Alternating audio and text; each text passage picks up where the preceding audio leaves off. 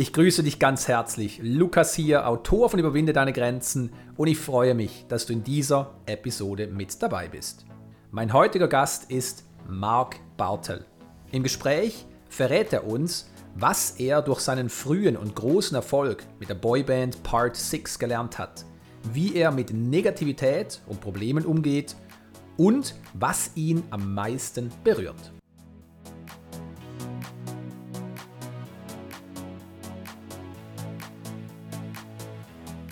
Mark Bartel begann im Alter von zwölf Jahren seine Ausbildung im Bereich Gesang und Choreografie in Hamburg. 2006 nahm er erfolgreich an einem Casting der Jugendzeitschrift Jam teil, die das sechste Mitglied für die Boygroup Part 6 suchten.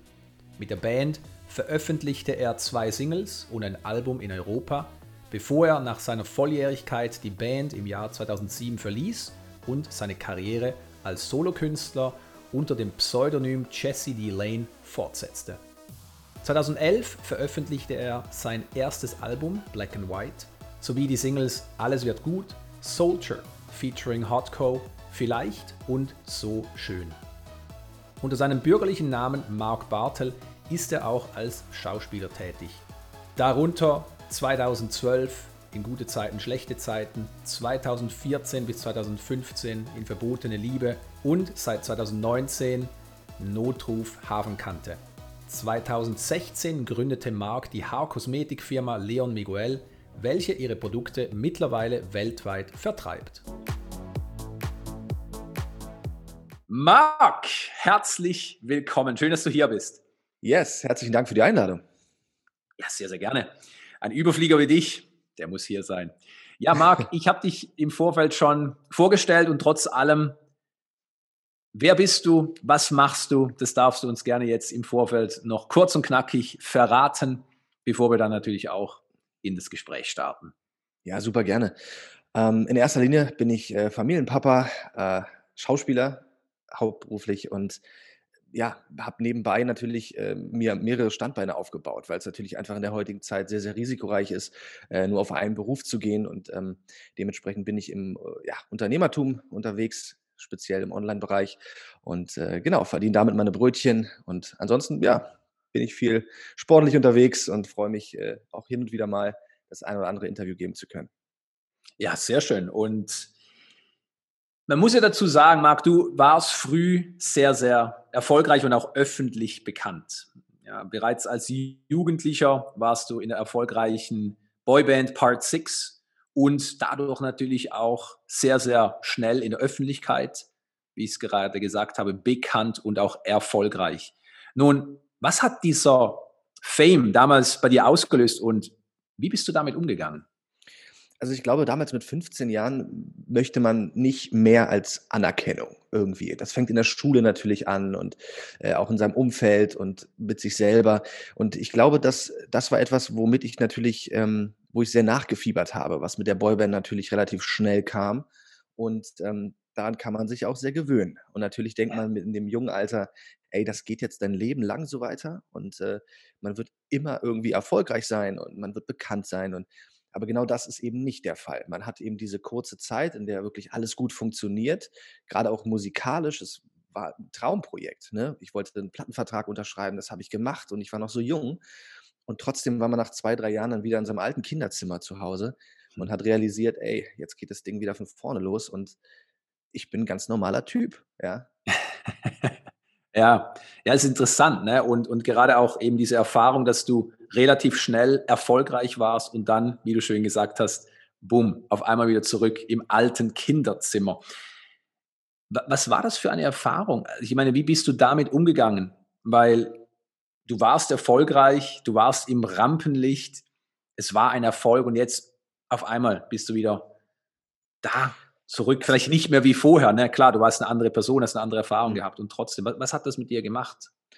Also in erster Linie gibt dir das natürlich sehr viel Bestätigung, wenn du auf der Straße angesprochen wirst. Oder äh, damals, ich weiß noch, bei, ähm, beim Shoppen irgendwie in der Einkaufsstraße dann irgendwie nach einem Foto gefragt wirst und so weiter. Das bestätigt einen natürlich extrem, dass man irgendwie was richtig macht. Ähm, und wenn man dann wieder zu Hause ist und realisiert, krass, jetzt dreht sich hier keine Sau mehr um und irgendwie fragt keiner mehr, wie geht's dir oder wie läuft's mit der Musik und so, ähm, das war schon 'n großer Prozess, den ich in erster Linie, glaube ich, mit mir selber ausgemacht habe. Ähm, aber ich glaube, der härteste Schritt eigentlich nach dieser nach diesem großen Projekt mit der Plattenfirma war, dass mich die Bundeswehr eingezogen hat, direkt als das Ding vorbei war. Also, Okay. größeren Kontrast gab's, glaube ich, gar nicht, als, äh, mit langen blonden Haaren, äh, das Gefühl zu haben, cool zu sein und dann kommt die Bundeswehr und sagt: „Äh, ne, Marc, du kommst jetzt mal 9 Monate hier in die Kaserne.“ Ich glaube, das ich glaube, das hat mir ähm, das hat mir viel zurückgegeben und mich sehr schnell stark auf 'n Boden wieder der Tatsachen geholt. Ja. Äh, das war 'n guter Prozess, der mir viel gebracht hat, wieder auf die auf die vernünftigen Werte zu gehen und nicht mehr so unbedingt abgehoben, äh, durch die Welt zu gehen, ja. Ja, richtig. Wofür ich meine eben, du ja damals gar nicht so viel konntest, ne? Ich meine, du warst einfach, nehme ich an, Musiker, hast gerne gesungen und dann kam eben so der Erfolg. Da werden wir uns aber auch noch mehr darüber unterhalten, weil der kommt ja nicht einfach nur so. Und gleichzeitig natürlich auch schön zu hören, dass es für dich mehr so wie ein Erwachen oder eine Rückerinnerung an deine Werte war, weil für Voll. viele ist das ja der Ruin schlechthin, ja, weil sie sich damit identifizieren, ob's jetzt Schauspieler sind oder Musiker oder Sportler. Wenn diese Identität weg ist, Das ist dann vor allen Dingen auch ist 'ne ganz spannende Zeit. Vor allen Dingen, du musst dir vorstellen, viele sind genau an diesem Punkt, wo dann der Erfolg ausbleibt, die CD-Verkäufe vielleicht ausbleiben oder auch die Plattenfirma abspringt und sagt: „Ey, hier geht's jetzt nicht weiter.“ Ähm, genau an diesem Punkt verlieren viele die Kontrolle, ne? Also, sei es jetzt irgendwie vielleicht Alkohol, sei es irgendwie natürlich andere Drogen oder oder die der eigene ähm, ja, die eigene Selbstwahrnehmung und Selbstbewusstsein, die da fl flöten geht. Ähm, da passiert bei ganz, ganz vielen passieren die verschiedensten Sachen. Und, ähm, da wirklich rauszukommen, war, glaube ich, auch die ich bin re relativ lange auch danach noch dem hinterhergelaufen. Also, ich habe Mhm. versucht, ähm, als Solokünstler irgendwie, äh, noch Auftritte zu bekommen und, ähm, auch bei den Plattenfirmen mich vorzustellen als einzelner Künstler und so. Also, man hat noch versucht, dem hinterherzulaufen, bis man wirklich dann im Kopf sagt: „Ey, das Ding musst du jetzt hier beenden, weil Mhm. ansonsten beeinflusst dich das in deinem Leben zu krass.“ Also, das würde dich irgendwie zu sehr mitnehmen, auch in allen weiteren Entscheidungen, die du triffst, ob's jetzt familiär ist, ob's jetzt beruflich ist. Ähm, dich wird immer diese Sache verfolgen, wenn du da keinen klaren Cut machst. Und für mich war dann irgendwann das Thema Musik einfach, ähm, ja, abgeschlossen. Mhm. So, ich höre heute natürlich auch von meiner Mama noch oft oder von von anderen Bekannten: „Hey Mensch, wäre doch schön, wenn du mal wieder Musik machst.“ Aber für mich war das 'ne ganz, ganz tolle Zeit, die aber auch 'n ganz klares Ende gefunden hat, damit was Neues kommen kann. Richtig. Wow. Ja, und das ist natürlich herausragend, ne, weil viele können ja nicht loslassen und eben rennen diesem diesem Fame, dieser alten Geschichte hinterher und leiden darunter. Nun, auf der anderen Seite, ja, hattest du ja auch wirklich sehr, sehr viel Erfolg eben in in dieser Zeit, heute natürlich auch, darauf kommen wir auch noch zu sprechen.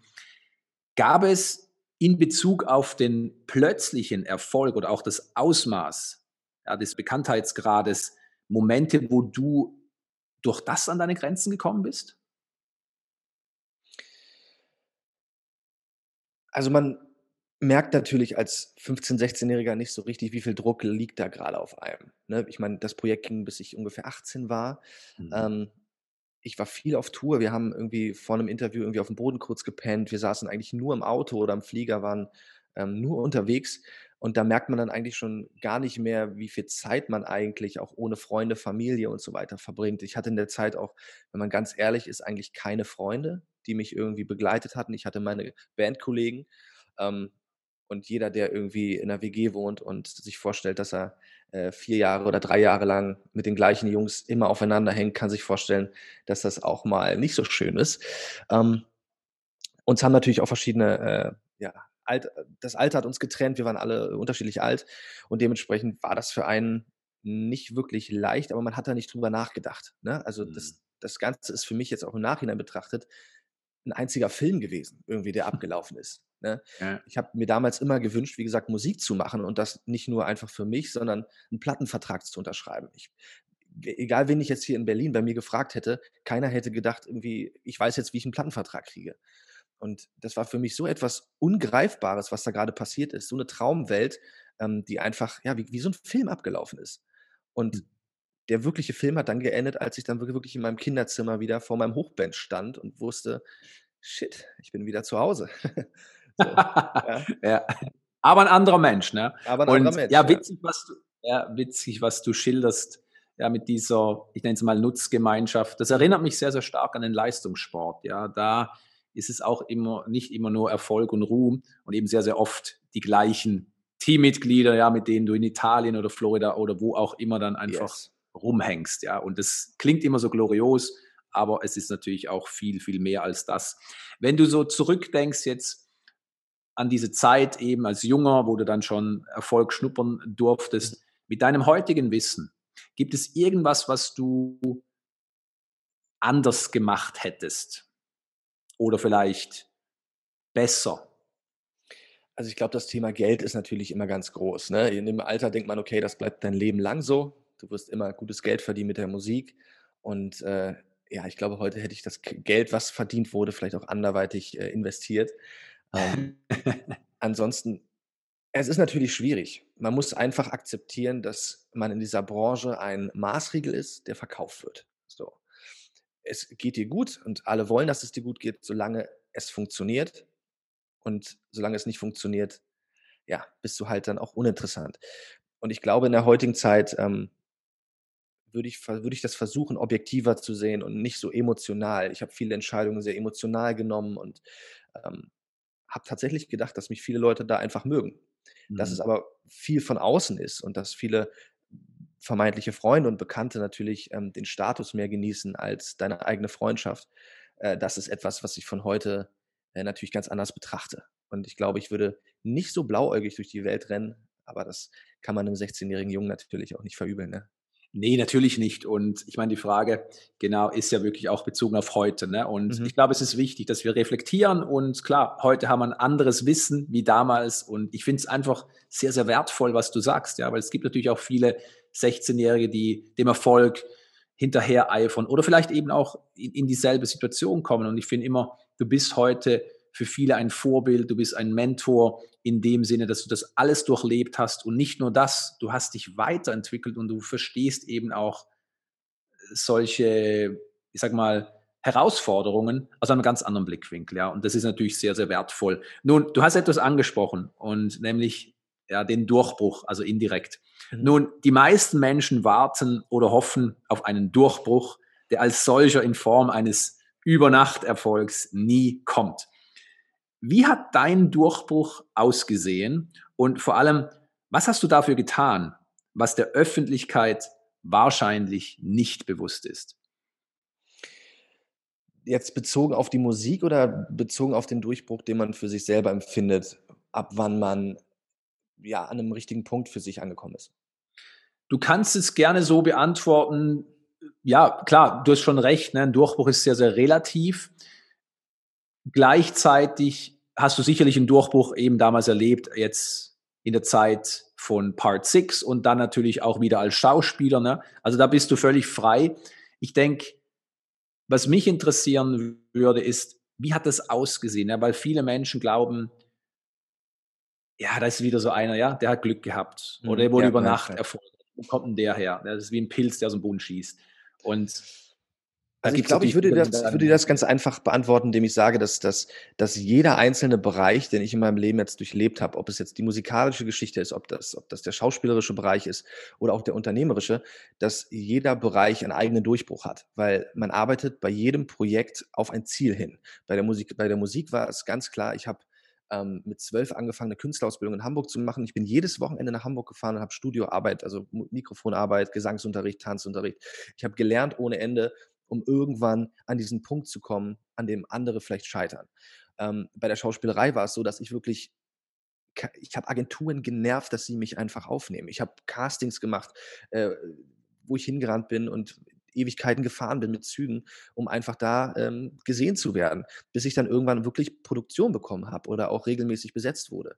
Und genauso ist es auch mit der unternehmerischen Seite, dass man sagt, irgendwie, man hat ein eigenes Produkt oder ein eigenes Projekt erfunden was, was einem selber hilft und womit du andere überzeugst, dass es wirklich gut ist. Und das ist natürlich ein Prozess, der irgendwann seinen Durchbruch hat. Und der Durchbruch ist in dem Fall natürlich, wenn das aufgeht, was dein Plan war. Und der war in diesem Fall bei allen eigentlich der Moment, wo, wo ich mich einfach am glücklichsten gefühlt habe, dass das Ding wirklich funktioniert. Mhm, richtig, ja. Und auch der, ich sag mal, für die anderen der sichtbare Durchbruch, ja. Und eben das, was dann vorne was mhm. du ja jetzt, jetzt, auch angesprochen hast, ja, dieses unermüdliche Dranbleiben, ja, dieses, äh, du, du hast den Preis bezahlt, ja, du hast gesagt, du warst jedes Wochenende als Zwölfjähriger in Hamburg und mhm. du wohnst ja in Berlin, ja, mhm. also von dem her einfach, dass, dass es auch äh, der Zuhörer und die Zuhörerin für sich auch noch einmal auf der Zunge zu gehen lassen kann. Ein Durchbruch, ja, wie du es geschildert hast, das ist mhm. ja nicht einfach nur ein Punkt, ne, der einfach mal so aus gut Glück heraus kommt, sondern da ist sehr, sehr viel Vorbereitung, Planung, Umsetzung. Ja. Und, und das ist wahrscheinlich auch das, was die Öffentlichkeit so gar nicht gesehen hat. Klar, dein engster Freundeskreis, deine Familie sicherlich, aber die, die dich dann als Star angejubelt haben, denen war das wahrscheinlich gar nicht bewusst, was du da alles reingesteckt hast. Ja, natürlich nicht. Also das, das sieht natürlich auch keiner. Und im Endeffekt ist das ja auch nicht schlimm. Ne? Das ist ja für uns unsere Arbeit, genau wie, wie äh, der Polizist auch täglich auf Streife geht und äh, seine Arbeit macht und am Ende des Tages auch äh, nach Hause kommt und sagt, ey, heute war ein cooler Tag. Ähm, aber so richtig weiß man gar nicht, was hat er alles gemacht. Ähm, ich denke mal, die Belohnung steckt für jeden Menschen einfach darin, dass er, dass er erfüllt ist in dem, was er macht. Und wenn er am Ende des Tages sagt, ey, die letzten Wochen, Monate haben sich gelohnt, äh, an diesen Punkt jetzt zu kommen, dann äh, erlebt jeder diesen Durchbruch, den, von dem du gerade gesprochen hast. Und ja. ich glaube, das, ähm, das begleitet einen, das motiviert einen, am Leben auch einfach weiterhin Vollgas zu geben und ähm, in jedem Bereich des Lebens einfach äh, ja, eine richtig gute Version von sich selber zu werden. Ne? Ja, mega Worte, ja, auf jeden Fall.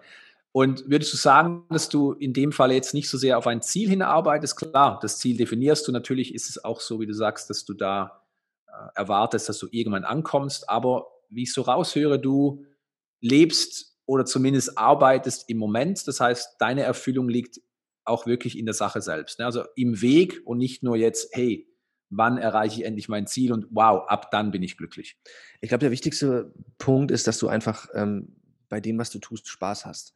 Das machen ganz, ganz viele nicht. Also wenn ich jetzt auch darüber nachdenke, zum Beispiel meine Mama, die seit 30 Jahren im öffentlichen Dienst arbeitet ähm, und ich mit ihr dann aber beim Essen sitze und sie zu mir sagt, so Mensch, ich freue mich auf die Rente und ich irgendwie, ich hätte gerne auch noch mal damals was anderes gemacht und aber das sind genau diese Momente, wo ich mir denke, krass, du hast dieses eine Leben, aber entscheidest nicht, sondern lässt das Leben einfach sozusagen dich bestimmen. Und das finde ich so schade, weil wir Menschen haben die Wahl. Wir können entscheiden, morgens aufzustehen, Bock zu haben auf den Tag, Bock zu haben auf den Job äh, und auch Bock zu haben darauf, was wir verdienen. Ja. So. Es gibt nichts Schlimmeres, als mit diesen Bauchschmerzen morgens aufzustehen, für Menschen zu arbeiten, die man nicht mag, das Geld zu verdienen, was man nicht verdienen möchte, ähm, oder auch das zu tun, was man nicht möchte. Und äh, ich glaube, das ist unsere Entscheidung, die wir jeden Tag selber neu treffen, für uns, was wir tun. Und ähm, das lässt uns letztendlich auch Vollgas geben im Leben und das Feuer einfach brennt. Ne? Ja, richtig. Wow. Ja, und das ist was ganz Wichtiges angesprochen, ne? eben die Rente sozusagen. Also ich meine jetzt nicht, dass wir über die Rente sprechen, aber im Sinne von einem Fernziel, ja, auf das wir hinleben oder wir freuen uns darauf und danach ist natürlich alles besser. Ne? Und es ist ja wirklich kein Geheimnis, dass viele Menschen glauben, wenn ich an Ziel erreicht habe oder auch vor allem, wenn ich erfolgreich bin. Also zum Beispiel meine erste Million verdient habe oder schlicht mehr Geld und Zeit habe, kann ich anders mit Problemen umgehen wie jetzt, beziehungsweise habe ich weniger Probleme. Nun, Marc, wie gehst du mit Negativität um? Darunter verstehe ich eben auch unerwartete berufliche und persönliche Herausforderungen, Probleme, wie du es nennen möchtest. Also im Grunde sind Probleme natürlich immer ähm, Momente, die das Leben und die die Projekte, die man, an denen man gerade arbeitet, spannender machen. Weil das sind genau die, die nicht gerade laufen und äh, dich zum Nachdenken zwingen, teilweise, dich auch dazu zwingen, dich zu bewegen in eine Richtung, äh, die jetzt vielleicht nicht komfortabel ist. Ähm, und du musst Lösungen finden. Und das ist genau das, was, glaube ich, vieles spannend macht. Ähm, im Grunde kommt es auch immer darauf an, was für Negativität ist es. Ist es etwas, was mich künstlerisch betrifft? Zum Beispiel jetzt in der, ich drehe einen Film ähm, und ich werde nachher im Internet äh, ja, von, von, von Kommentaren irgendwie vielleicht auch zerrissen, dass es irgendwie nicht gut gespielt wäre, die Rolle passt nicht oder wie auch immer. Das nehme ich mir tatsächlich manchmal zu Herzen. Da denke ich auch drüber nach und versuche das zu verstehen, was gemeint ist und ähm, analysiere mich da einfach selber. Äh, ansonsten ist es natürlich sehr objektiv, ähm, die Negativität. In der Öffentlichkeit in der ich jetzt stehe oder auch meine Frau, ähm, wir bekommen natürlich sehr, sehr viel mit. So, wir, stehen ab und zu mehr im Fokus als jetzt ähm, vielleicht der, ähm, ja, der Polizist, ja, der normal arbeitet und nicht von Kameras irgendwie äh, ja, interviewt wird und äh, im Internet steht. Da hat man einfach mehr Fläche, einfach die, die einen kritisiert. Ich glaube, man trainiert sich damit ein dickeres Fell an, äh, aber im Grunde ist es dennoch etwas, was einen, wie ich eben schon gesagt habe, einfach so ein bisschen am Ball hält, ne? dass du weitergehst, dass du an dir arbeitest und ähm, ich nutze sie letztendlich als, als Motivation für mich selber, äh, Sachen zu ändern und besser zu machen, als ich sie vorher vielleicht gemacht habe. Ja, wow, das ist sehr schön. Ja, weil gerade so dieser Punkt Kritik, ne, oder eben auch, du hast es angesprochen, du bist natürlich bekannt in der Öffentlichkeit, du stehst immer wieder vor Kameras, wirst interviewt und wirst natürlich auch, ich denke mal, Zielscheibe für unterschiedliche Polaritäten. Eine, ja, eine liebt dich, die andere hasst dich oder alles dazwischen. Und wenn wir vielleicht nochmals so diese Reise von dir, ja, als damals mhm. 15-, 16-Jähriger, wo du das ja schon auch kennengelernt hast, bis heute, ja, Mark von heute, ähm, uns anschauen in Bezug auf die Kritik oder dein Umgang mit Kritik. Was, was hat sich dabei verändert oder wie siehst du heute Kritik und wie hast du sie vielleicht damals gesehen? Also ich glaube, ganz typisch, da findet sich wahrscheinlich auch jeder wieder. Früher hat man natürlich die Kritik einfach ein bisschen mehr ähm, ja, als, als vielleicht auch manchmal Beleidigung gesehen, ne? dass man irgendwie was falsch macht oder äh, andere machen was richtig und du nicht. Und ähm, das hat sich zu heute natürlich ein bisschen geändert, dass man einfach reflektierter arbeitet. Manche Kritik man auch gar nicht erst ranlässt. Ja, das, das passiert auch. Natürlich, ich lese mir jetzt auch nicht alle Kommentare durch, die äh, unter einem Bild stehen. Ähm, außer es ist jetzt was Schönes vielleicht, wie bei uns jetzt die Hochzeit oder sowas. Ähm, dann freut man sich über die Kommentare. Aber äh, alles liest man natürlich nicht. Aber ich glaube, dass ähm, über die Zeit einfach der Blickwinkel sich verändert, ähm, damit umzugehen und das auch vielleicht zu nutzen, weil letztendlich helfen dir Menschen nur dabei, etwas richtig zu machen. Mhm. Weil sie ist jetzt im, im, unternehmerischen Bereich jetzt in, in, in, unserer Kosmetikfirma zum Beispiel, ich würde ein Produkt launchen und das Produkt würde bei, bei, bei Amazon oder bei anderen Plattformen äh, negative Bewertungen kriegen. Dann würde ich mir genau diese Bewertungen nehmen um das Produkt zu verbessern. Mhm. Und letztendlich sind das alles Waffen, um etwas besser zu machen. Und genauso kann man es teilweise auch einfach im privaten, persönlichen Bereich nehmen. Ne? Ja, stimmt, ja. Ja, und es ist natürlich äh, wirklich sehr, sehr reif, es auch so sehen zu können. Eben, du hattest jetzt, sag mal, in deinem Leben natürlich die Möglichkeit, dass du durch die Häufigkeit wahrscheinlich auch eben dieser Kommentare dich da hineinleben konntest ja, und sagst, okay, gut, ich, ich habe ja ohnehin damit zu tun, also muss ich mich zwangsweise weiterentwickeln. Du hast ja ein mega Mindset, was nicht äh, untypisch ist für einen Überflieger, der das einfach aus einer gewissen Sichtweise sieht. Eben, Kritik ist nicht negativ, es ist nicht gegen mich, sondern es hilft mir sozusagen wie ein Sprungbrett, um auf die nächste Ebene zu kommen.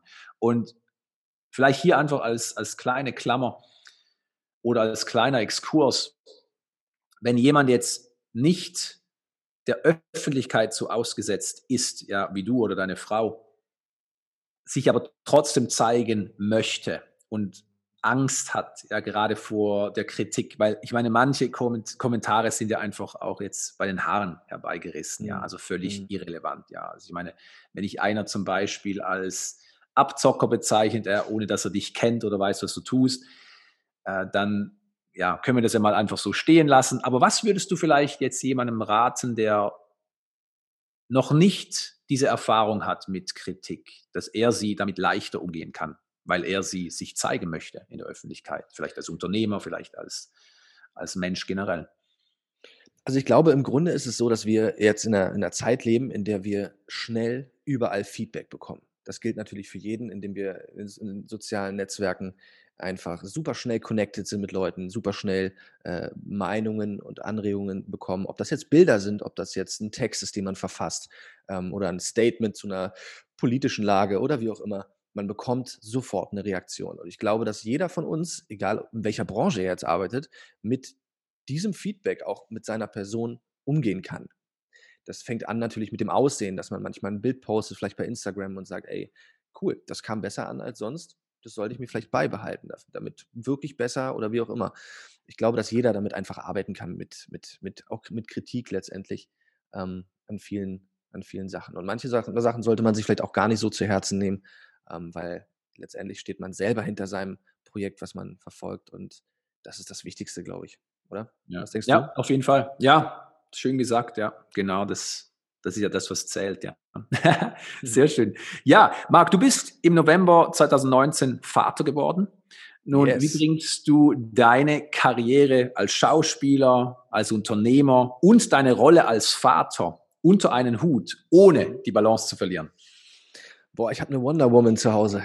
äh, nee, die macht, die macht einen unfassbaren Job, muss ich sagen. Und äh, nimmt mir natürlich so viel ab, ähm, weil es auch einfach gerade funktioniert. Man muss auch sagen, diese blöde Corona-Zeit hat auch einfach man darf es fast nicht laut sagen, aber es hat tatsächlich auch positive Aspekte, weil wir haben Zeit für die Familie, wir haben Zeit füreinander gerade da zu sein. Ähm, bei meiner Frau ist es so, sie ist äh, Musical-Darstellerin und die Theaterhäuser sind natürlich jetzt auch zu. Das heißt, ähm, da gibt es gar nicht viele Möglichkeiten, gerade groß auf die Bühne zu gehen. Äh, dementsprechend freut sich natürlich unser Sohn umso mehr, dass Mama einfach viel Zeit hat. Ähm, das entlastet mich extrem. Ähm, ich habe ich hab einen tollen Kontrast aus ähm, jetzt gerade ist ein bisschen Drehpause. Ich drehe jetzt äh, nächste Woche wieder was äh, Neues und freue mich dann auch einfach immer nach Hause zu kommen und einfach meinen Junior zu sehen. Ne? Das, das ist ja. teilweise unterm Jahr bei mir ein bisschen schwierig, weil ich in Hamburg ähm, drehe, eine Serie fürs ZDF.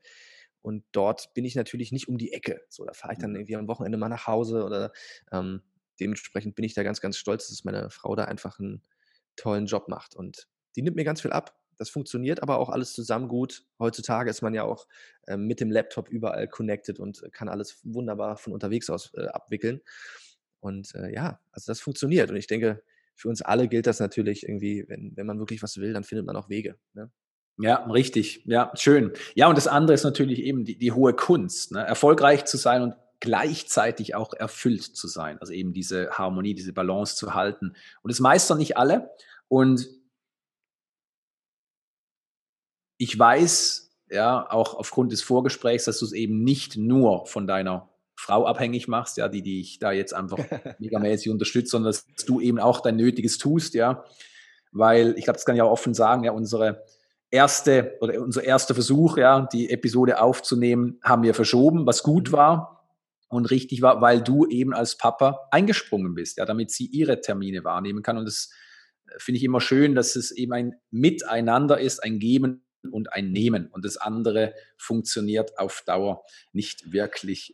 Ja, ich glaube, ich glaube einfach, ja. das, ist, das ist natürlich ohne äh, auch negativ das zu meinen, ist es ganz, ganz wichtig, dass man sich auch einfach Prioritäten setzt und sagt, okay, was ist wo gelegen und was ist wirklich wichtig. Und bei mir ist natürlich ganz klar, dass die Familie gerade aktuell natürlich auch über allem steht. Also über meinem beruflichen, über meinem ja, meinen privaten Sachen, die ich jetzt gerade irgendwie vielleicht lieber machen möchten würde, manchmal äh, ist die Familie einfach ganz oben. Und äh, in dem Fall ist es natürlich so, dass wenn der Junior mich braucht und Mama gerade mal irgendwo hin muss, dann äh, bin ich natürlich da. Dementsprechend mussten wir das verschieben. Aber ich glaube, dass die Prioritäten ganz wichtig sind. Ja, dass, dass, man, die, dass man die legt und ähm, ja, da ist die Familie natürlich ganz oben.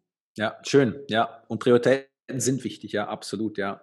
Ja, Marc, du hast es schon angesprochen, du bist erfolgreicher Schauspieler, der regelmäßig auch für positive Schlagzeilen sorgt. Nun, was ist das Wichtigste, das du vom Schauspiel für dich gelernt hast, was dir auch sonst im Leben dient? Also natürlich denke ich, dass man äh, in vielen Lebenssituationen in verschiedene Rollen schlüpft. Das macht jeder von uns, wenn er ähm, ja, einkaufen geht und äh, Menschen begegnet, die er vielleicht manchmal nicht mag, die er mag. Man ist trotzdem nett, ja, oder ja. auch nicht. Also man schlüpft hin und wieder einfach in Rollen, das ist klar. Das hilft mir natürlich ähm, auch manchmal, auch manchmal in, in äh, beruflichen Situationen, beruflichen Gesprächen auch, die ich manchmal abwickeln muss, auch wenn man darauf gerade keinen Bock hat. Äh, es ist, der Beruf an sich ist, ist unfassbar toll. Ist, ich, ich, du bist künstlerisch frei, du kannst dich äh, irgendwie neu erfinden.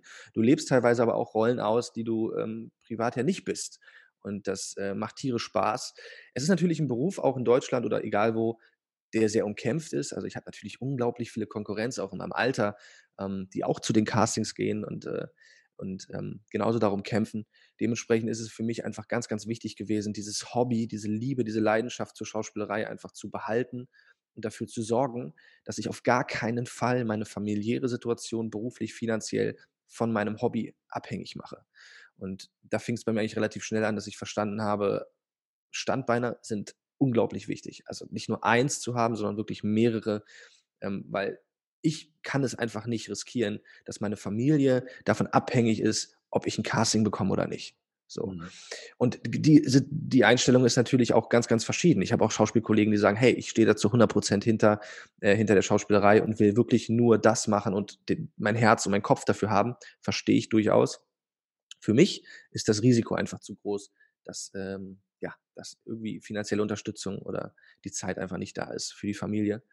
Und ähm, das habe ich da, glaube ich, daraus gelernt, auch gerade mit der Schauspielerei, zu sagen, hey, es, es ist wichtig, ein Hobby nachzugehen, aber gleichzeitig auch die Sicherheit zu behalten. Ne? Ja. Klar, du bist Schauspieler und Unternehmer. Ne?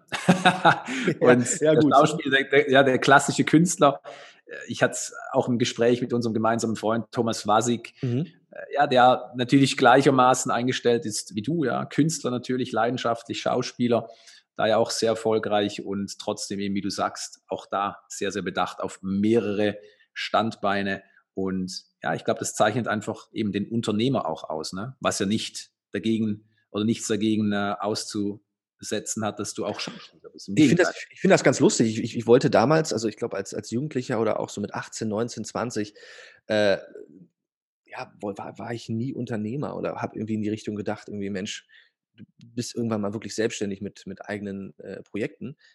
Das ist total krass, dass wie sich so die Vision dann irgendwann auch ändert. Und man selber sagt, ey krass, das, das steckt irgendwie in dir und das, das kannst du irgendwie gut. Und in manchen, manchen Bereichen hast du tolle Fähigkeiten und in manchen holst du dir Hilfe. Ja?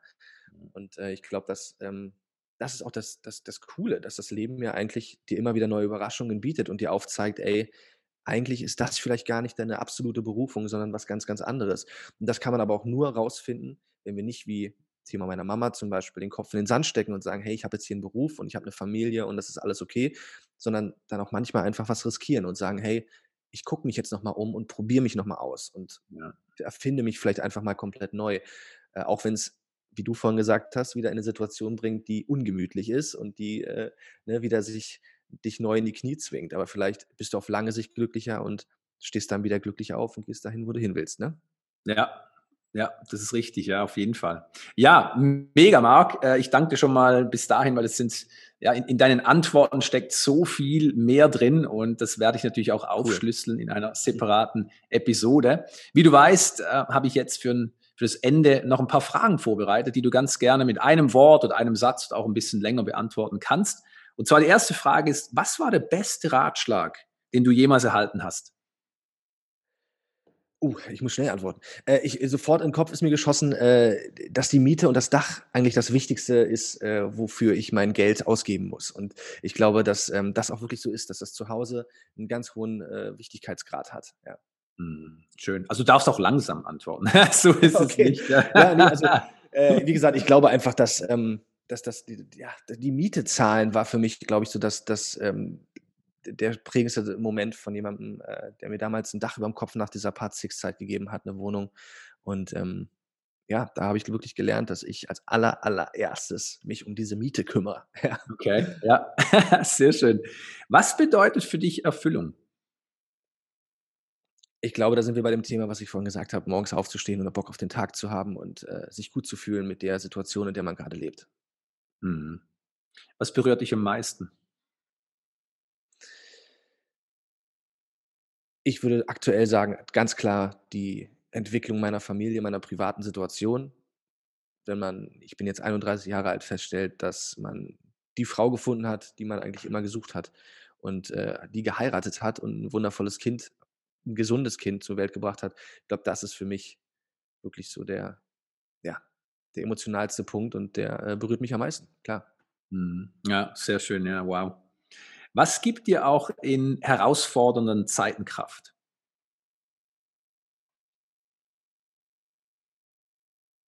Ich glaube, das Zurücklehnen und objektive Beobachten deiner eigentlichen Situation. Weil uns werden natürlich durch negative Momente die Sichtweise wird komplett vernebelt. Also man vergisst eigentlich, was hast du alles getan, um dahin zu kommen? Was hast du eigentlich? Wie, wie reich bist du eigentlich gerade an, an allem, was um dich herum passiert? An Liebe, an, an, an, an Möglichkeiten, an Freiheit. Und ich glaube, dass dieses Zurücklehnen, sich einen Moment zu nehmen und um objektiv zu sehen, dass man eigentlich viel weiter ist als die Situation, die dich gerade aufhält, ähm, ich glaube, die motiviert mich und holt mich immer wieder zurück. Ja, wow. Und die letzte Frage. Was musstest du dir abgewöhnen, um der erfolgreiche Markt zu sein, der du heute bist? Ähm, Arroganz, ganz klar Arroganz. Ich habe äh, immer gedacht, dass ich in den Bereichen, in denen ich äh, arbeite, der Beste bin, auch wenn ich das nicht war. Äh, ich habe mich nach außen hin auch musikalisch gestellt, als wenn ich der Coolste wäre. Ähm, und das sind alles Prozesse, die einen natürlich irgendwann dazu bringen, realistisch zu sein und zu sagen, hey, du bist da nicht der Beste. Du brauchst Hilfe in der Hinsicht, du brauchst jemanden, der es besser kann als du, um äh, ja, etwas besser umzusetzen. Und ich glaube, der, die, die eigene Wahrnehmung vom arroganten Mark, ja, vom, vom auch kleinen, jungen, 16-jährigen arroganten Mark ähm, bis zum Familienpapa, der da vielleicht ein bisschen transparenter denkt als, als früher. Ich danke dir von Herzen, Marc. Hey, ich danke dir, wirklich, für deine Zeit.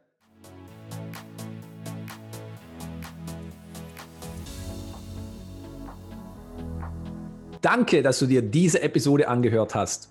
Ich wünsche mir von Herzen, dass auch du ganz viel für dich mitnehmen konntest. Wenn du mich unterstützen möchtest, dann hinterlasse deine Bewertung. Ich freue mich darüber. Bis zum nächsten Mal und denk dran, in dir steckt Großartigkeit.